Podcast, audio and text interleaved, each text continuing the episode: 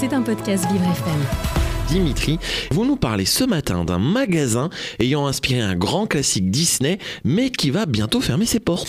Et oui, l'image du jour ce vendredi, c'est le magasin de jouets Jeffrey's Toys qui, après 86 ans d'existence, va fermer ses portes. Alors, situé en Californie, il s'agit du plus vieux magasin de jouets de San Francisco, mais l'enseigne est surtout réputée pour avoir servi de source d'inspiration au réalisateur John Lasseter et ses équipes afin d'imaginer les personnages de la saga Toy Story, produite par le studio d'animation Pixar. Alors, Matthew Le co-dirigeant actuel, avait notamment travaillé sur le script du tout premier Toy Story au milieu des années 1990 et avec son père Mark Lunn, il fermait le magasin et invitait spécialement les équipes du film pour regarder et s'amuser avec les jouets alors qu'elles étaient en quête de référence pour donner vie au compagnon d'Andy, le personnage principal du film. Et quelle est l'histoire de ce magasin de jouets?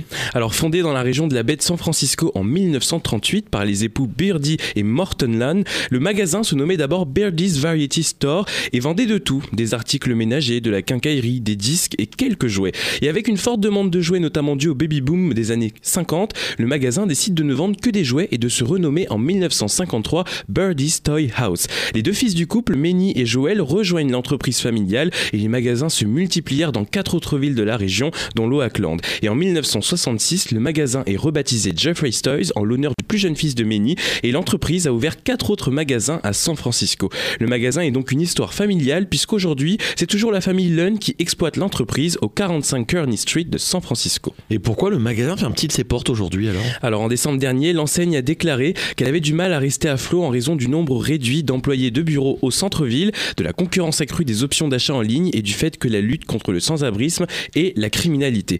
Ken Sterling, l'avocat du magasin, a déclaré dans un communiqué que le magasin est en difficulté depuis plusieurs années en raison des périls et de la violence de l'environnement du centre-ville, de l'inflation, de la diminution des dépenses de consommation et de la disparition du commerce de détail à travers le monde. La famille est attristée d'en arriver là et nous avons exploré toutes les autres options pour essayer de maintenir l'activité. Alors pour rappel, le commerce de détail, c'est le fait de vendre un produit à un consommateur, un consommateur tel qu'il a été acheté. C'est une forme de redistribution et Jeffrey Stoy le faisait en vendant des Playmobil et des Lego par exemple. Et ça avait un grand intérêt à l'époque, mais aujourd'hui avec le e-commerce, cette technique commerciale ne fonctionne plus vraiment. Le magasin qui fermera ses portes le 10 février restera ouvert pendant les prochaines semaines et les articles sont vendus à 30% de réduction. Une image du jour nostalgique d'une époque pour la famille Lunn. Et oui, merci Dimitri. C'est vrai que la ville de San Francisco évolue, hein, qu'il y, y, a pas mal de difficultés dans cette ville.